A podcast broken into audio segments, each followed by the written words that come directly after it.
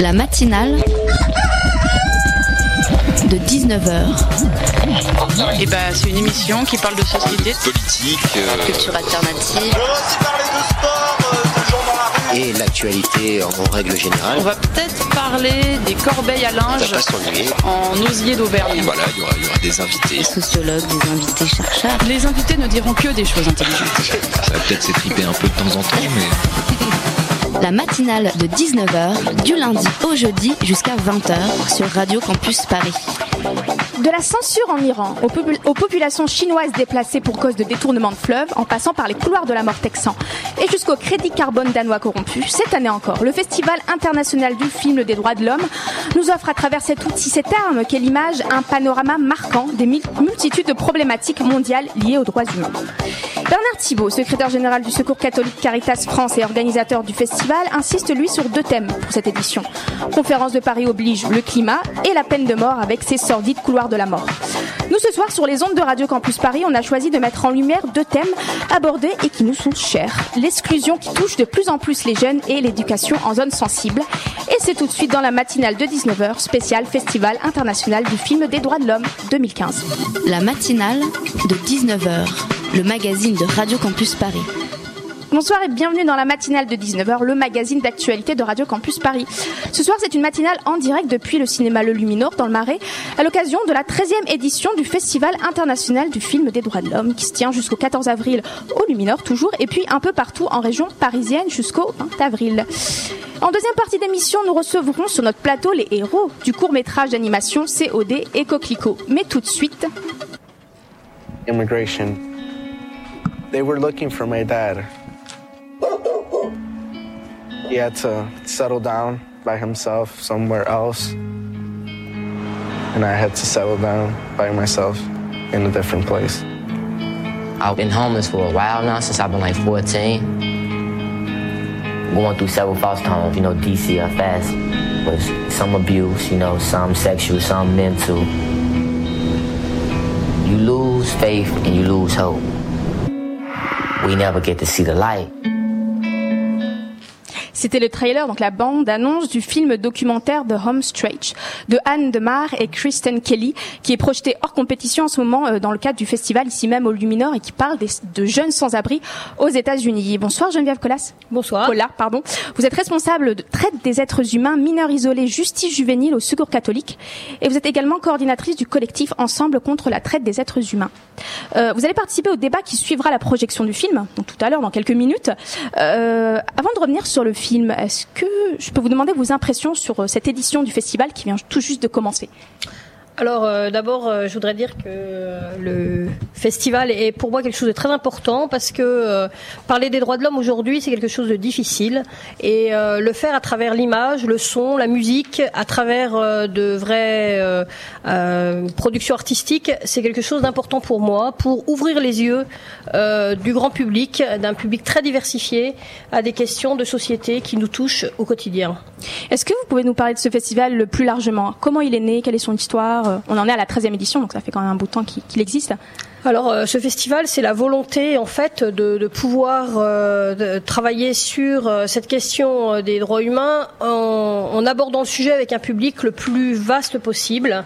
Euh, au départ, en fait, ça a été présenter quelques films, débattre et euh, petit à petit se rendre compte que ça permettait vraiment non seulement euh, de discuter de sujets de société, mais aussi d'agir et de faire du plaidoyer euh, sur ces sujets. Donc pour nous, c'est véritablement Euh, une volonté d'agir derrière euh, le fait de venir regarder des Regarder films. Euh, alors on va revenir sur ce qui nous intéresse ce soir, c'est-à-dire ce film, donc The Home Stretch. Donc c'est, ça a été réalisé par Anne Demar et Kristen Kelly. C'est un documentaire américain, il était sorti en, en 2014. Euh, on suit, j'ai envie de dire entre guillemets, le parcours de trois jeunes, Rock, Kazé et Anthony, et qui sont sans abri aux États-Unis. Donc comme je le disais, vous allez participer à un débat dans quelques minutes après la projection de ce film. Quel est votre sentiment en tant que juste de spectatrice après avoir vu ce film? Alors d'abord, euh, de me dire finalement, euh, c'est pas si loin que ça. C'est-à-dire que euh, aujourd'hui ici on est au cœur de Paris. Et euh, même si euh, le contexte est différent, moi ça me renvoie à tous ces jeunes autour des gares, euh, gare du Nord par exemple, qui finalement vivent des, des choses qui sont pas si loin que cela euh, de ce qui se vit là-bas. Donc euh, je pense que c'est intéressant, ça nous ouvre sur une autre réalité, un autre pays, à l'autre bout du monde, mais en même temps, euh, ça nous rapproche aussi de ce que l'on vit et de ce que certains vivent ici. Et ouais, on, va revenir sur ce point-là, mais c'est aussi un film, j'ai l'impression, à milieu bah, de, de l'habituel American Dream. La jeunesse américaine, elle fait rêver, et surtout à travers le cinéma, ça qui est Mhm. marrant. Et là, c'est la première fois qu'on voit cette jeunesse se met euh, euh, dans, dans une extrême précarité, une extrême pauvreté. C'est vraiment des jeunes qui sont dans une situation très très complexe, et on se les voit se débattre avec une société qui, qui, qui les rejette. Euh, c'est c'est important d'avoir montré ce film, de montrer une autre jeunesse américaine. Oui, je pense que c'est important parce que finalement, ils sont beaucoup plus nombreux qu'on l'imagine. Euh, et euh, montrer aujourd'hui la réalité du monde, c'est montrer euh, l'ensemble des facettes. Et ça, c'est une facette du monde américain. Et c'est une problématique que vous connaissez vous très très bien. Et euh, est-ce qu'on s'y attend euh, à, ce que cette problématique touche euh, les Américains quelque part? Le public français, par exemple. Bah, je pense que euh, si, enfin, la, la- la population américaine est quand même euh, très très variée, et euh, je pense que, euh, en effet, on peut imaginer que, que ça arrive. Simplement, c'est quelque chose qui est caché, comme beaucoup en fait de sujets autour des droits de l'homme. C'est quelque chose qu'on ne voit pas au premier abord. Quand on se dit on va aller à New York, on va aller aux États-Unis, on n'imagine pas ça. Ceci dit, quand on marche un peu dans les rues, des personnes sans abri, on en voit, des jeunes, on en voit. Donc, je pense que surtout, faut apprendre à ouvrir les yeux et à voir derrière qu'est-ce qui se passe, quoi. Et on voit que c'est économique, on voit aussi que c'est lié à l'immigration, mais aussi, par exemple, l'histoire de, de Kazé qui a été rejetée par sa famille parce qu'elle est lesbienne. Mhm. Ça, c'est extrêmement d'actualité aujourd'hui. Et euh, est-ce que vous, vous pensez que cette problématique est assez ouais, assez discutée, j'ai envie de dire, dans la société, qu'aujourd'hui, il y, a des- il y a des familles qui rejettent, euh, que ce soit aux États-Unis, en France, leur, leur enfant, parce que c'est ses parents, parce que euh, ils ont une sexualité qui leur convient pas. Eh ben oui, je pense qu'aujourd'hui, il faut euh, pointer tout ce qui aujourd'hui est, est euh, rejetant, excluant euh, pour les jeunes euh, et pour les adultes, et comment ça marque en fait euh, les, les jeunes pour leur vie future. Je crois que ça c'est quelque chose de très important parce que on voit le film, dans le film, on voit ce qu'ils vivent au jour le jour. En plus, les gens sont filmés, parlent, etc. Mais je pense que quand on imagine un petit peu le futur, euh, je crois que là il y a des choses intéressantes euh, à voir. Comment pouvoir dépasser ça? Comment se construire quand on est soi-même euh, au quotidien dans des situations euh, jamais de long terme, jamais avec une vision de ce qui va se passer derrière? Et c'est ça qui est fort parce qu'on le rappelle, c'est un documentaire. Donc les réalisatrices ont suivi ces, ces jeunes dans leur quotidien chez eux. On les voit balloter de foyer d'urgence en foyer d'urgence. Un, d'entre eux vit, vit chez sa prof, c'est assez Mhm. fou. Et c'est la- l'histoire, c'est qu'elle s'est rendue compte qu'il était sans abri quand il a, elle a essayé de leur, de leur, de leur accompagner chez lui et qu'en fait, il lui a demandé bah, de, de le laisser euh, ici et que elle voit bien qu'il tournait en fait. En sortant de la voiture, il tournait, il tournait parce qu'il avait, bah, il avait pas de chez lui. Et C'est là où elle a décidé de le prendre chez lui, de, bah, de l'héberger. Et, et- et c'est là où on voit que, que c'est en même temps une situation triste, mais en même temps c'est une situation qui crée énormément de solidarité autour. Alors ça crée de la solidarité autour et ça c'est plutôt positif, c'est certain. Euh, je pense que c'est bien d'ailleurs de le montrer parce que ça fait partie aussi euh, de la vie. Euh, je pense aussi que ce qui est pas montré, c'est aussi que pour faire ces études-là, euh, ces jeunes-là, euh, et en vieillissant, ils vont devoir s'endetter, ils vont devoir euh, se mettre dans des situations qui vont être quand même très compliquées. Et oui, je l'ai pas fait parce qu'on précise que ces jeunes n'ont peut-être pas de, de, de logement, mais ils ne laissent pas tomber leurs études. C'est Oui. ça le, la trame en fait de, de- du film. Et je crois que ça c'est un point commun d'ailleurs avec les, les jeunes qu'on peut rencontrer ici, mineurs, isolés, enfin ce- cette volonté d'apprendre, cette volonté de se former, qui est bien plus importante que ce que, que vers d'autres publics. Je pense que il y a cette volonté de s'en sortir grâce à ça en fait, et comprendre qu'on peut s'en sortir peut-être euh, en, étant éduqué, en apprenant des choses.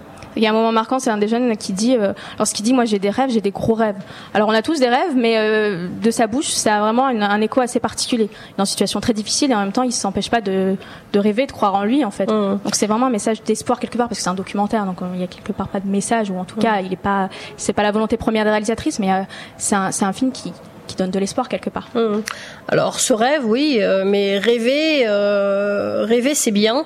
Euh, pouvoir vivre quelque chose, c'est important aussi, et le vivre vraiment. Et je crois que la difficulté par rapport à ça, c'est de ne jamais pouvoir euh, vivre le quotidien en sachant ce qui va se passer derrière.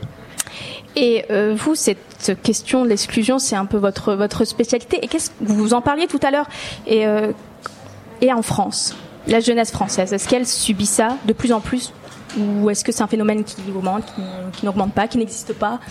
Alors je dirais la jeunesse en France déjà, française ou pas française. La jeunesse en France, hein, c'est-à-dire qu'on est aussi dans dans un milieu multiculturel et je crois que ça c'est c'est important euh, pour moi euh, aujourd'hui. Euh, eh bien oui, en France aussi, il y a des personnes qui sont à la rue, il y a des mineurs qui sont à la rue, euh, qui le sont, euh, je dirais, et qui sont amenés du coup peut-être aussi comme comme d'autres, c'est évoqué dans le film, peut être amenés à voler ou pour mhm. survivre. Peut-être que d'autres aussi, enfin sûrement aussi que d'autres le sont en étant obligés de le faire, obligés à voler, obligés euh, à commettre des délits. Et euh, dans le film, au tout c'est pas, c'est pas un hobby quoi.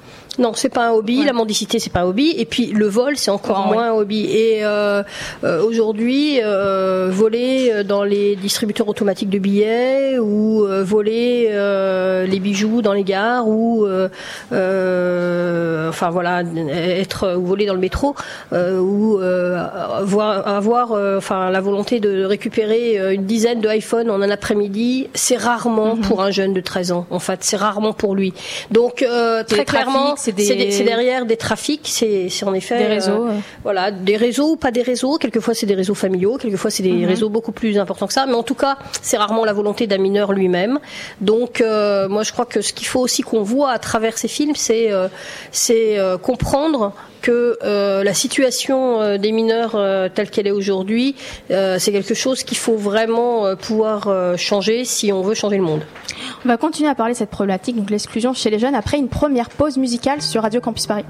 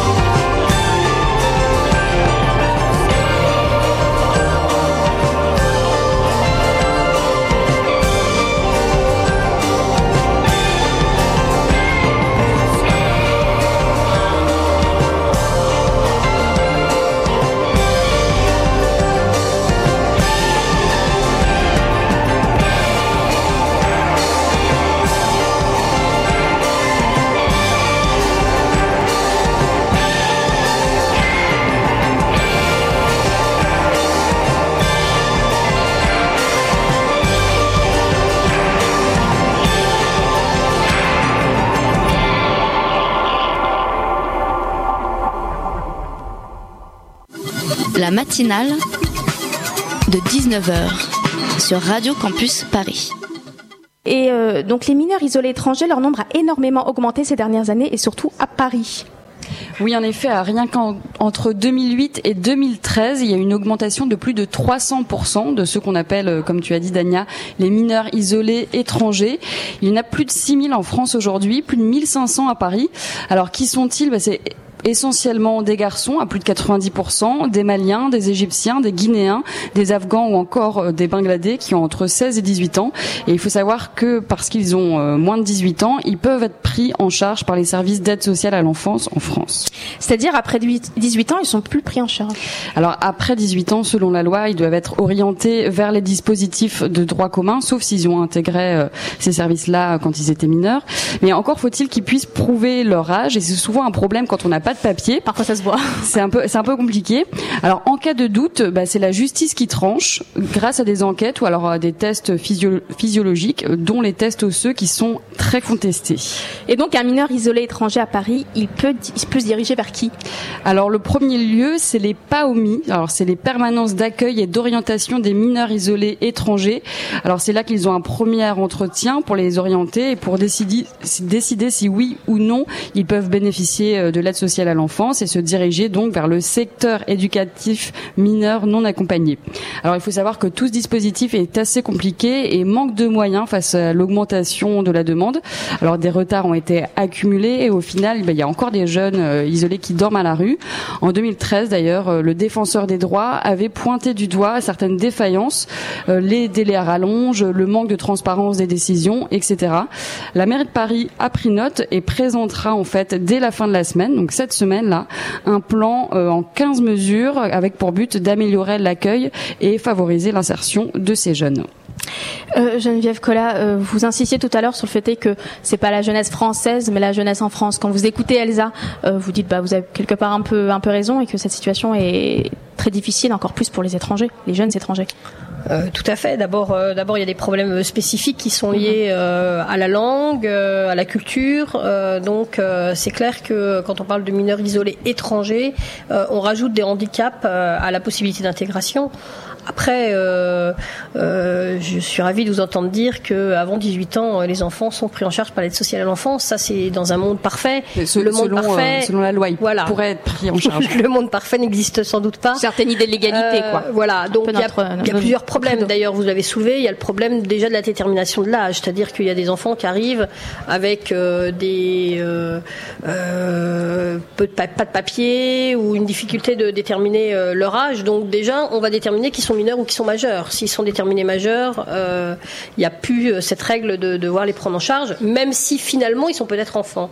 C'est-à-dire que nous, on souhaiterait que la présomption euh, de jeunesse soit prise en compte et pas se dire simplement bah, ce jeune-là maintenant il est majeur, donc donc on le prend pas en charge. parfois on, détermine. À là alors parce que bah, le problème aujourd'hui de la détermination de l'âge, vous l'avez soulevé, c'est-à-dire que les tests osseux, nous on n'est pas du tout d'accord avec ça surtout que c'est en général pas que des tests osseux, c'est aussi des tests physiologiques, voire euh, euh, qui vont de façon un peu arbitraire hein, et surtout de façon très choquante pour des mineurs. certains. Euh, parfois, pour des mineurs qui sont d'une autre culture, qui ne comprennent pas la langue, qui se retrouvent face à un médecin, peut-être pour la première fois de leur, vie, qui leur demande de se mettre tout nu et qui vont mesurer leur poil pour savoir s'ils sont mineurs ou majeurs.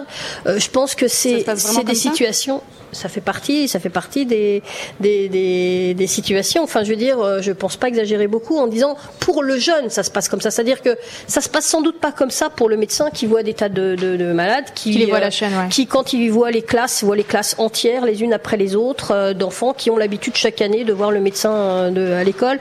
je pense que c'est pas du tout la même chose. Vous vous imaginez, vous êtes étranger, vous arrivez dans un pays, vous êtes différent des autres, vous le voyez bien, et, et euh, on va vous juger, euh, on va vous juger vous comprenez pas ce qui se passe autour de vous. Je pense que là, il y a des choses qui sont absolument impossibles à comprendre parce que euh, finalement, bah, le mineur qui arrive là, il a un autre vécu, il a une autre histoire et c'est pas du tout facile de se retrouver dans, ce monde-là.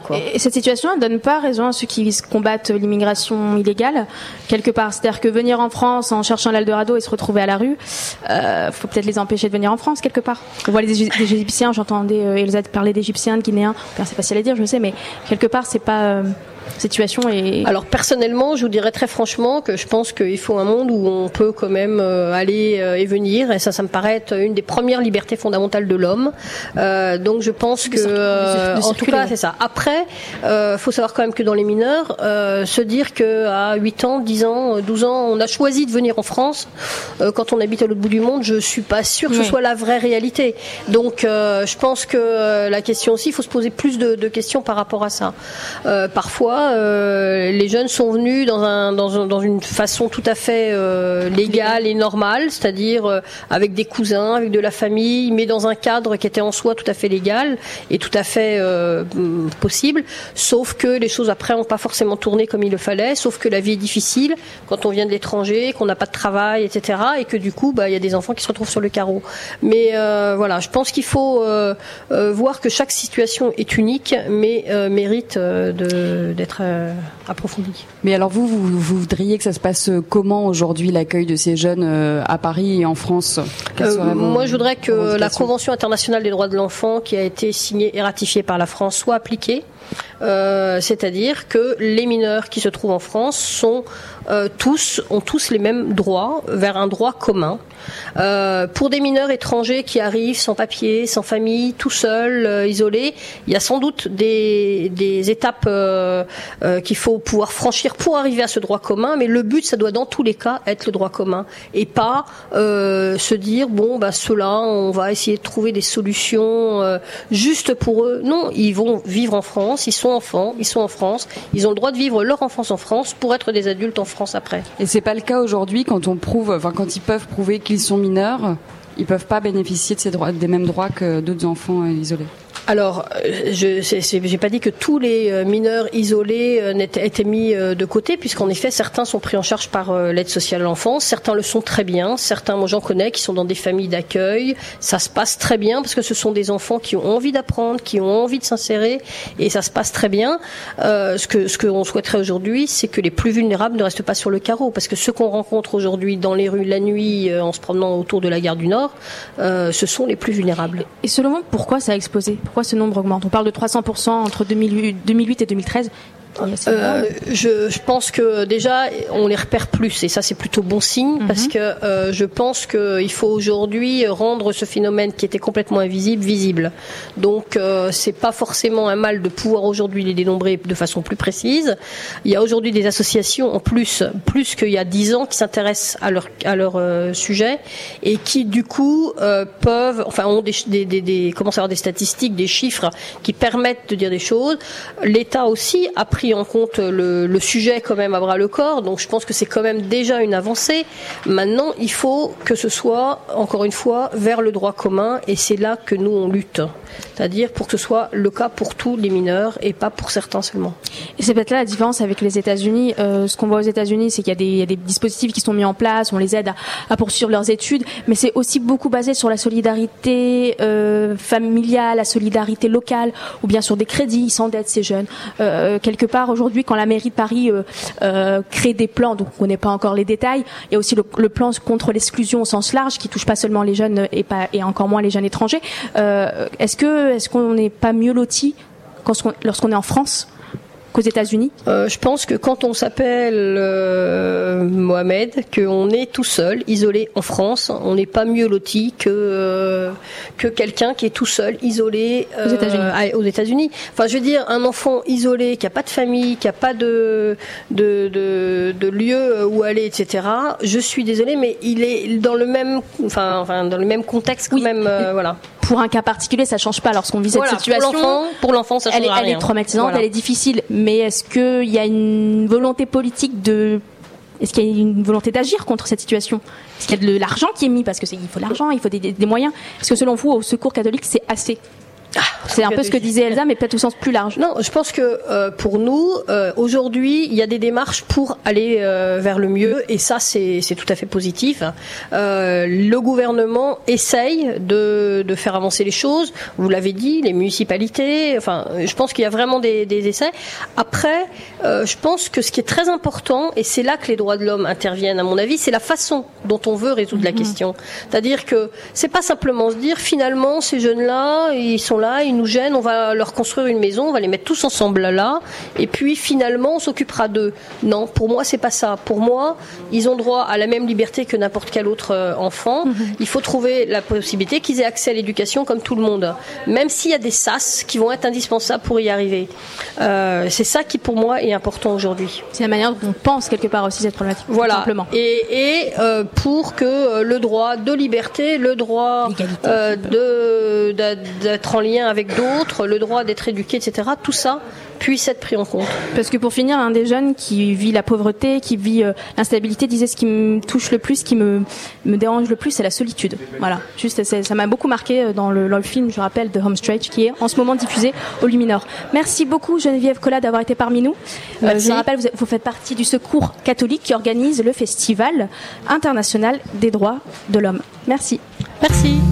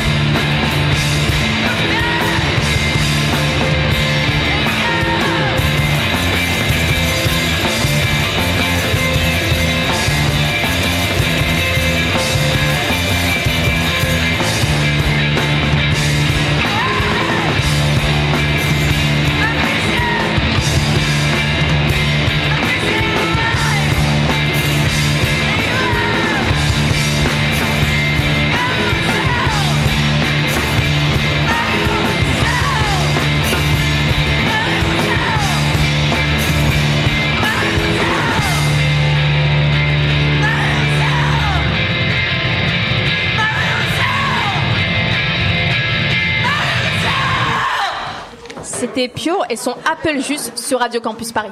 La matinale de 19h du lundi au jeudi jusqu'à 20h sur Radio Campus Paris. 19h33 et c'est l'heure de la chronique de Maude qui nous parle vie étudiante tous les mercredis dans la matinale de Radio Campus Paris. À toi Maude. Bonsoir à toutes et tous. Pour cette nouvelle chronique, un festival étudiant sera à l'honneur et un appel à projet, celui de Megacities Short Docs.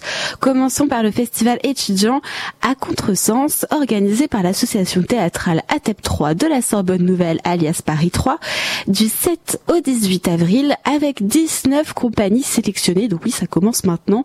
Au programme des textes classiques et écriture contemporaine, de la danse, des performances, un spectacle de et bien sûr des performances de rue.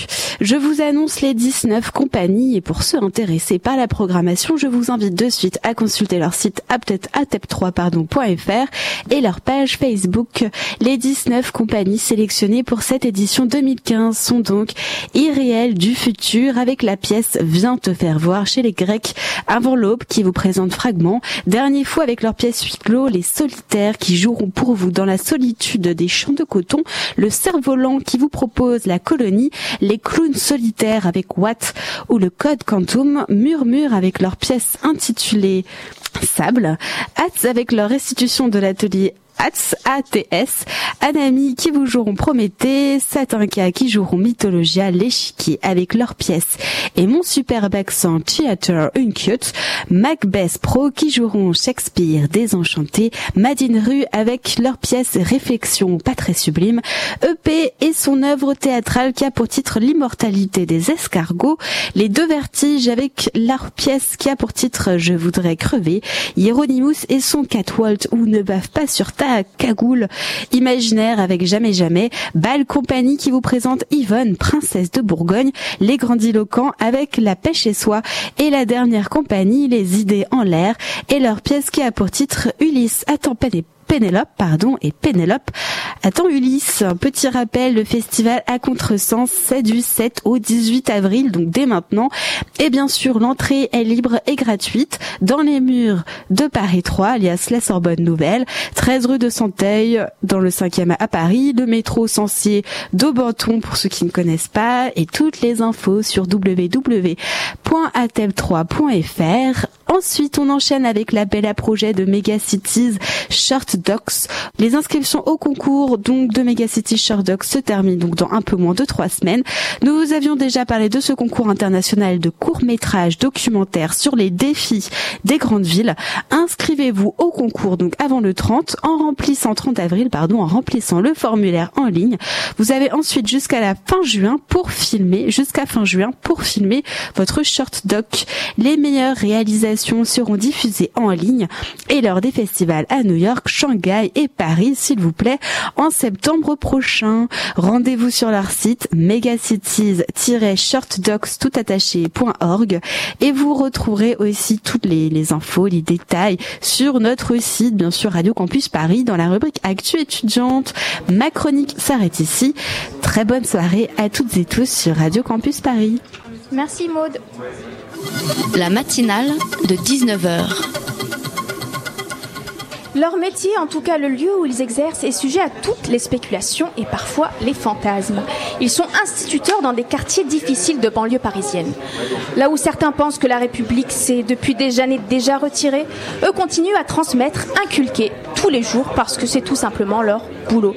Jean-Marc Bonhomme, bonsoir. Bonsoir. Euh, Nicolas Faragou, bonsoir. Bonsoir. Alors vous êtes les héros du court métrage d'animation Le COD et le Coquelicot, réalisé par Cécile Rousset et Jeanne Paturle et qui est programmé euh, dans le cadre du Festival du film international des droits de l'homme. Avec moi ce soir François de la rédaction. Salut François. Bonsoir Dania. Tu vas bien François? Très bien. Alors euh, déjà ma première question c'est comment vous en tant qu'instituteur vous avez été approché par deux réalisatrices de films d'animation pour, euh, pour faire un film d'animation, pour être les héros de ce film? Comment s'est passé cette, cette approche, Ouais. ce contact, ce premier contact? Mais en fait, euh, Jeanne Paturle et Cécile Rousset étaient nos collègues dans l'école. Ah. Elles travaillaient, euh, en ce qui concerne Jeanne Paturle, elle était animatrice euh, au centre de loisirs. Mhm. Et puis euh, Cécile Rousset était professeure de la ville, d'art visuel. Donc les enfants ont eu aussi l'occasion de pratiquer le film d'animation. Et donc vous les connaissiez avant le avant le film, quoi. Voilà.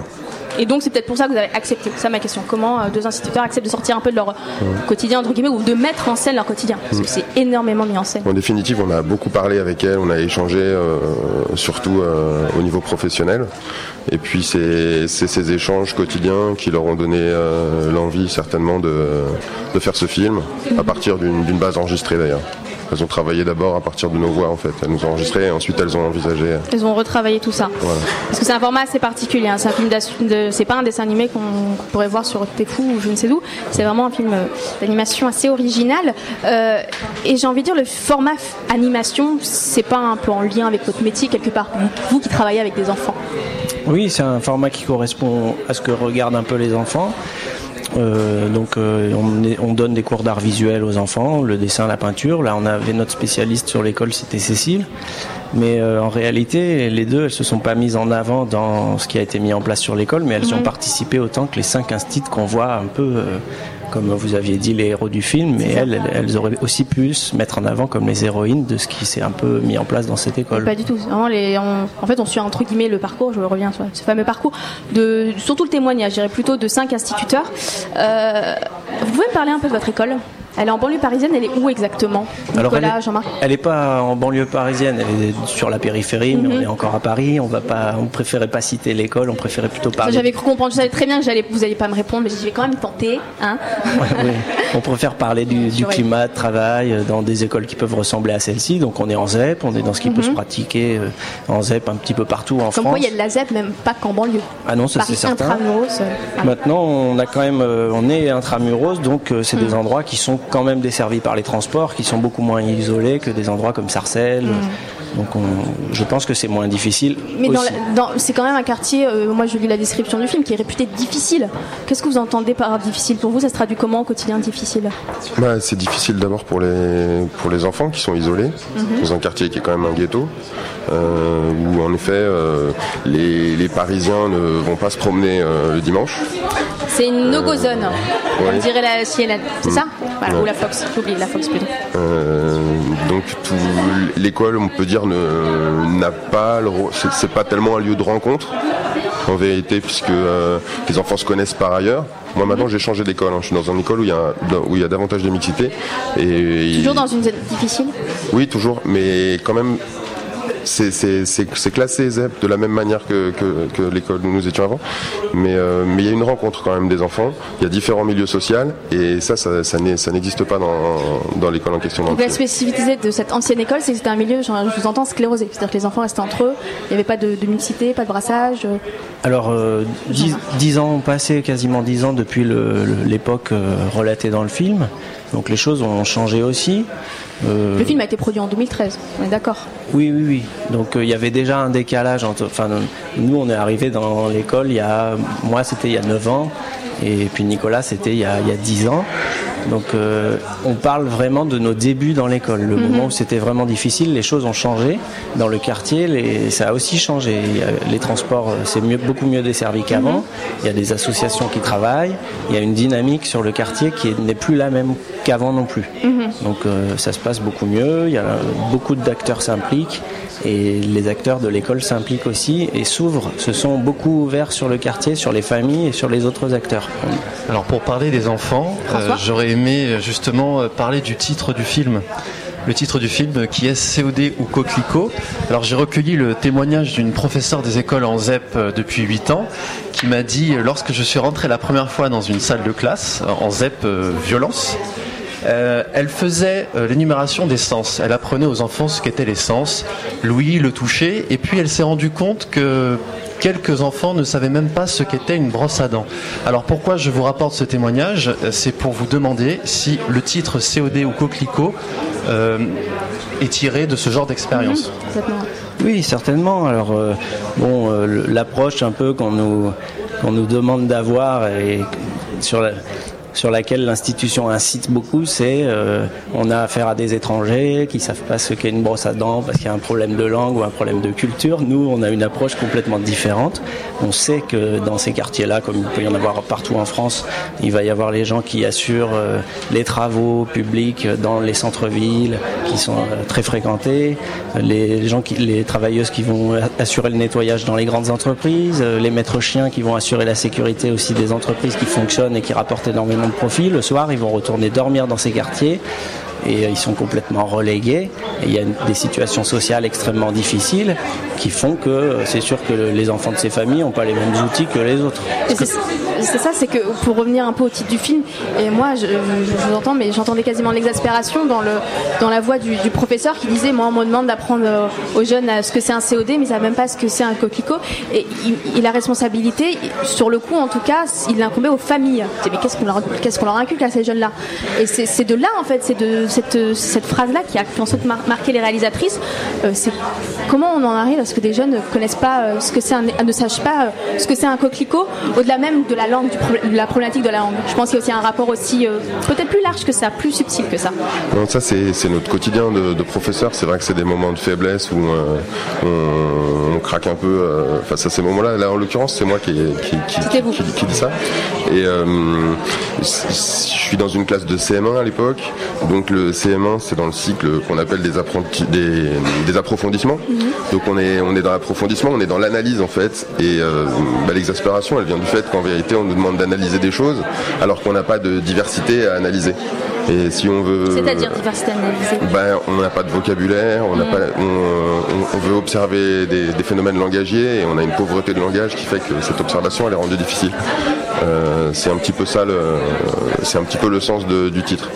Et il y a aussi cette réflexion autour des, jeunes euh, qui partent avec un train de retard moi ça m'a beaucoup marqué, ça fait partie du film, c'est-à-dire qu'on n'est pas au collège, on n'est pas au lycée, on peut pas juste dire c'est l'école, elle est mal foutue. C'est des jeunes qui déjà à un âge très très très bas euh, sont totalement largués.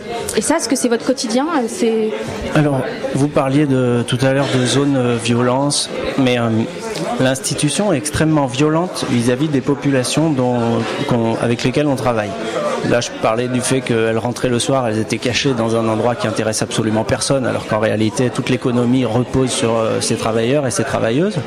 C'est un petit peu la même façon avec les enfants. Euh, des enfants qui sont moins sollicités au niveau du langage partent avec beaucoup moins de bagages que d'autres, mais ça, c'est pas très grave en soi. Ce qui est grave, c'est qu'à la sortie du système, les, les inégalités, elles se seront creusées. Donc l'école, elle continue, elle continue de les creuser comme Bourdieu l'avait montré il y a déjà plus de 40 ans. Et et surtout, parce que si à la fin on avait des enfants qui savent, des adolescents, des jeunes adultes qui savent moins de choses ou faire moins de choses que d'autres, ce serait pas dramatique. Ce qu'il y a, c'est qu'il va y avoir le chantage à l'emploi derrière, mhm. avec le chômage de masse à la sortie. Et c'est ça qui est dramatique. C'est que l'école devrait pouvoir, enfin, l'étiquette en tout cas que l'école se donne, c'est l'égalité des chances. Mais en réalité, on est à égalité sur la, sur la ligne de départ, avec euh, pas du tout les mêmes outils pour courir. Et ça, si vous voulez, je reprends un tout petit peu une image que Franck Lepage je reprends dans une de ses conférences qui s'appelle Inculture 2, que vous pouvez trouver sur le net. C'est Franck Lepage. Mhm. Et c'est vraiment passionnant. Une conférence de 3 heures. Il sera au Grand Parquet au mois de juin. Et ça traite vraiment dans le détail de, la, de ce qu'on nous demande de faire et qui est impossible pour nous. On ne peut pas réduire les, les, peut pas réduire les inégalités. Et donc là, c'est un idéal que l'école réserve ces inégalités-là. Est-ce que vous avez tous les outils, vous, en main, pour faire ça? Est-ce que vous vous sentez euh, apte à, réussir dans ce projet qui est assez, assez euh, ambitieux. Jean-Marc, Nicolas. Bah, pour, pour, moi, c'est pas pour moi c'est pas l'objectif. Pour moi, l'objectif c'est de faire une école où les enfants ont envie de venir, où les familles sont accueillies, ont envie de venir, sont en confiance avec nous. On n'est pas en train de les rejeter ou de leur faire peur avec euh, une notation sélective en leur expliquant que leur enfant il apprendra pas comme les autres il faut qu'elles aient envie de mhm. venir, donc il faut que l'école soit ouverte un maximum et accueille les, les enfants. C'est déjà beaucoup. Et, et ça, là pour l'instant, ça fonctionne euh, quand même assez bien. Plutôt bien, François? En tant que professeur des écoles, est-ce que vous vous sentiriez capable de, porter plusieurs casquettes, à savoir euh, euh, conseiller, parent, conseiller d'orientation? Est-ce que vous vous sentez capable de porter toutes ces casquettes avec les enfants? Est-ce que c'est pas trop demandé? Bah, de fait, euh, dans une journée de classe, on en porte quand même déjà plusieurs, des casquettes, et on est sollicité énormément. Il y a peu de métiers où on est sollicité sur différents registres par les enfants, euh, notamment au niveau affectif. Euh, on a plein de situations où il y a beaucoup d'émotions qui se dégagent. Les situations de, de- de réagir sont tellement nombreuses que parfois on n'est quand même pas, pas fier de, de- de- de ce qu'on a dit ou de ce qu'on a fait. Euh, Ça vous est déjà arrivé ah, Là, vous ça, êtes humain, ça arrive souvent, oui, oui, ça arrive souvent. Vous avez un discours compassionnel dans le film. Ça, c'est, ça, on le ressent. Euh, vous comprenez les enfants. Vous êtes dans une démarche compassionnelle. Est-ce que vous, vous l'assumez? Est-ce que vous, est-ce que vous vous retrouvez dans cette démarche compassionnelle? Je je sais pas trop si j'emploierais ces termes, mais en tout cas les, les enfants ils arrivent avec ce qu'ils sont. Ils ont des certains certaines ont des difficultés, et ben euh, ils ont le droit et nous on doit les accompagner et travailler, les mener le plus loin possible, mais dans les meilleures conditions. euh, mais on est quand même souvent freiné par les moyens, par les moyens pour travailler. Là, par exemple, quand quelqu'un est absent, Il il va pas être remplacé. Donc ça, c'est on parle beaucoup de ces problèmes-là dans le 93, mais sur Paris, on a aussi cette Mhm. situation-là. Donc après, il y a un lien à faire, et nous, on l'a vraiment fait entre ce qui se passe dans l'école, donc la pédagogie, et puis après le, le mouvement social en tant que tel, sur les mouvements d'instit, mais aussi les mouvements plus larges dans la société. Donc euh, d'où la journée de demain aussi. Une journée de mobilisation demain. euh, Absolument. Donc sur des questions de l'école, euh, déjà dès mardi, on a eu des écoles en grève dès mardi, on aura vendredi, mais demain ça va être une journée interprofessionnelle sur la loi Macron, mais en réalité tout le monde est concerné par ça. Et euh, moi, je me rappelle, enfin, je, je me souviens du témoignage de- d'entre vous qui disait qu'un des jeunes disait euh, euh, et, et vous, est-ce que vous allez rester? Parce que ces jeunes sont complètement conscients, quelque part, je reprends vos termes, de la, de la violence qu'ils vont subir parce qu'ils sont un peu en retard, parce qu'ils n'ont pas les mêmes armes que les autres, mais aussi sont conscients d'être dans une situation où, ils exaspèrent, je reprends ce mot, je suis désolée, mais un peu euh, les, professeurs. Parce que quelque part, euh, il y a aussi des témoignages où vous dites, mais parfois je ne sais pas ce qui se passe dans leur tête. Et bien sûr, vous revenez à, expliquer ça, euh, le cadre social, familial, etc. Mais parfois, il y a une forme d'incompréhension. Moi, je l'ai entendu. Et est-ce que ces jeunes, ils ont conscience de, de, de, bah, de, tout poids qu'ils mettent sur vos épaules, entre guillemets? Peut-être que j'exagère un peu. Ah, ça, c'est quelque chose qu'on peut pas leur demander. hein. on ne peut pas leur demander ça. Ils ont, ils avaient conscience, en tout cas dans cette école, évidemment, que euh, ben, pour certains d'entre eux, ils avaient plus de, ils, ils étaient plus anciens que les, les, pro- les professeurs avant qu'on arrive. hein. Les, les- les élèves étaient plus anciens sur Oui, l'école les professeurs que, les pas. professeurs. C'est ça ce qu'il disait. Ouais. Alors c'est une, chance- c'est une situation qui a changé maintenant radicalement et euh, qui fait qu'il y a un climat serein sur cette école euh, qui n'était pas celui qu'on a trouvé en arrivant. Alors, Comment vous avez résisté? Comment vous êtes euh, resté en place? Vous avez Je tenu répète, comment? je précise que monsieur, enfin, vous n'êtes plus professeur dans cette école-là. Mm. Mais vous, vous restez vous êtes encore dans une école de. Ouais. Ben, c'est. Qu'est-ce qui fait tenir on, déc- on découvre en fait, euh, c'est le, le moment difficile. Moi, je décris un moment difficile où j'arrive pas à tenir ma classe. Et, Tout début. et tout à l'heure, vous me disiez, bon, il y a des enseignants, au bout d'un moment, ils tiennent leur classe. Mais en, en réalité, ça va bien au-delà de ça. C'est-à-dire qu'au bout d'un moment, les enfants ont confiance en nous, les familles aussi. Donc, on n'a plus besoin d'arriver de faire, la- de faire, de faire nos preuves. C'est c'est vraiment cette crainte. Les enfants, quand ils sentent qu'on va s'occuper d'eux sur le long terme et que les familles, qu'on va pas partir, qu'on n'a pas peur d'aller dire bonjour sur le trottoir, serrer les mains et euh, discuter, de- soit de l'enfant, soit de la pluie et du beau temps. On n'est pas dans cette fuite-là. Au bout d'un moment, la confiance s'installe. Et puis, quand il y a des, des cas difficiles, parce que les, les situations d'enfants qui va être violents à un moment, on les rencontre encore aujourd'hui. Mais on, on s'en- on, on travaille beaucoup plus sereinement sur des cas tels que ceux-là. Mais quand même un petit peu en interne, en étant très solidaires les uns les unes et les autres, entre nous. Et euh, c'est quand même par le manque de moyens et puis par, par aussi le fait qu'il faut surtout pas faire de vagues. Il faudrait pas déplacer un enfant d'une école, il faudrait pas le- qu'il soit exclu parce que ce serait affreux. Euh, Du coup, bon ben, on se retrouve avec des enfants qui vont être des fois violents et, et c'est quand même euh, compliqué. Vous adaptez votre méthode pédagogique par le rire notamment, par des jeux? Ah euh, oui, c'est vrai que a un enseignant qui parle beaucoup de ça, de- du ludique. Alors, ça après chacun, c'est la liberté pédagogique. hein, chacun voit, co- voit co- comme Il y a un témoignage d'un enseignant qui disait Moi, je, je pense pas qu'il faut faire quelque chose de spécifique pour ces enfants-là. Il y en a un autre qui disait Il faut faire des choses qui soient intéressantes. Enfin, c'est toute la, la complexité du travail de professeur. Mais je pense aussi aux convictions, quelque part. Si vous citez la, la- la journée de demain, la journée de mobilisation contre la loi Macron et l'austérité, c'est quelque part, il y a cet idéal-là qui, qui vous travaille et qui fait partie aussi de votre engagement en tant que professeur. Et moi, j'ai envie de revenir en fait sur, bah, sur l'actualité. Il y a quelques que moi, et moi j'ai même fait l'erreur en, présentant cette, ce, sujet-là. C'est directement, j'ai entendu ZEP, j'ai dit banlieue. Et euh, ces écoles-là ont, été sujettes, je, le disais aussi à spéculation, euh, pendant, euh, juste après les attentats.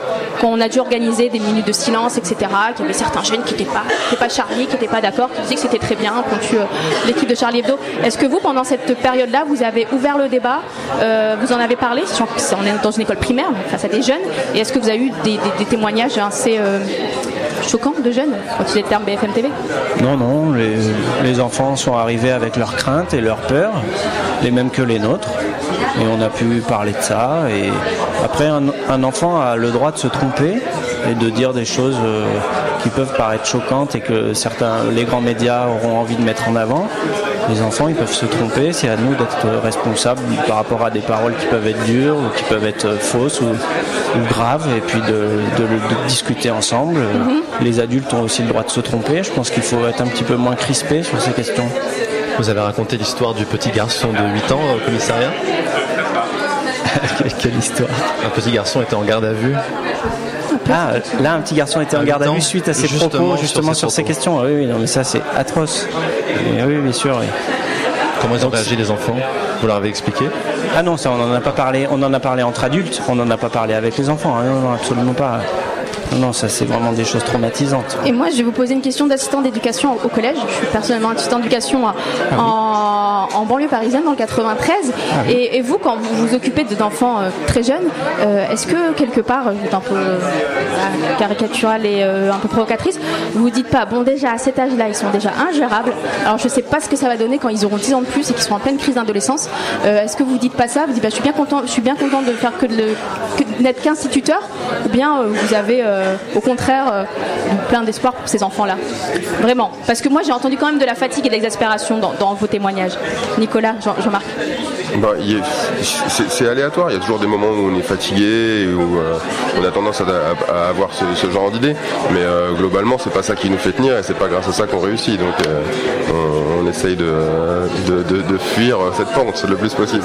Et donc vous aimez votre métier quelque part Vous aimez être avec ces jeunes-là C'est la question de la D'autant que de bonne éducation en vérité, sur l'éducation, il n'y a, pas de, a pas de fin mot.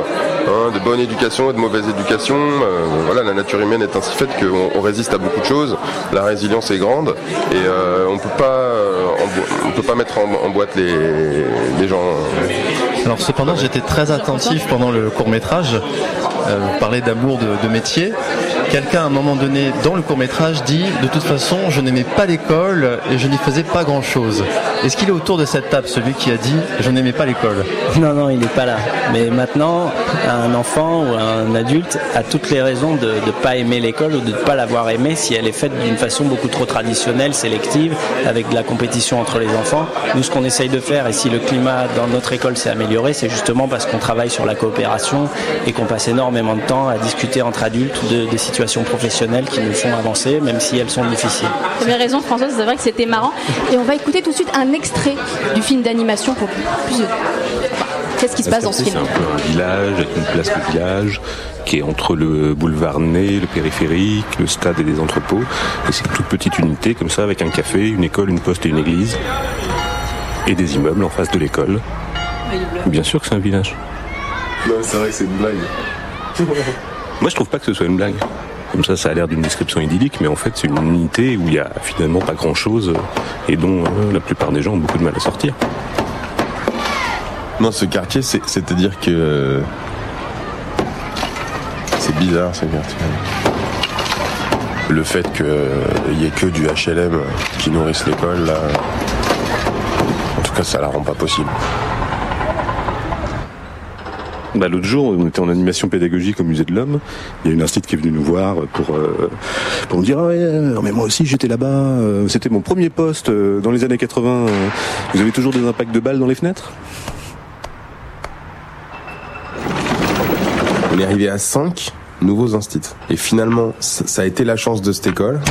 C'est-à-dire que au lieu de faire tourner dans un turnover un peu pathétique tous les ans les deux déprimés qui s'en sortaient plus, euh, peut-être directement changer euh, cinq professeurs, des gens qui ont été mis en, difficulté tout de suite, mais peut-être parce qu'ils étaient en difficulté au même moment, on était mis d'emblée sur un pied d'égalité. On avait des classes difficiles, franchement même très difficile. C'était un, un, extrait du court métrage d'animation Le COD et le Coquelicot de Cécile Roncet et Jeanne Paturle. Merci beaucoup Jean-Marc Bonhomme et Nicole Faragou d'avoir été parmi nous ce soir pour nous en parler. Merci. Merci à Merci vous. Merci. 19h50. 58 sur Radio Campus Paris. Alors on vous prévient, on s'est déplacé en famille ce soir au cinéma Le Lumineur puisque toute l'équipe d'Extérieur Nuit, l'émission des cinéphiles de Radio Campus Paris, est là. Salut David. Salut Dania. Alors quel est le programme ce soir dans Je parie que c'est dans le cadre du festival, d'un certain festival des droits de l'homme, non? Oui, on Du va pas manquer à nos obligations qui concernent les sorties de la semaine. On est quand même mercredi, mais euh, effectivement, on va parler en particulier de Tender, le film qui a ouvert euh, le festival, de, euh, de Carbon Crooks. On va recevoir le, le réalisateur danois de ce film et euh, de Marmato, un film qui passera à 22h ce soir et qui repasse également demain. On parlera aussi de la am- l'ample sélection de courts métrages du festival. Tout un programme, la matinale spéciale Festival international du film des droits de l'homme en direct depuis le cinéma Le Luménor, c'est terminé pour ce soir. Merci à Elsa, Tiffany, Maude et François. Demain, on retrouve notre petit, notre petit studio, oui, c'est puisque c'est Martin qui sera à l'animation, toujours à 19h et toujours sur Radio Campus Paris.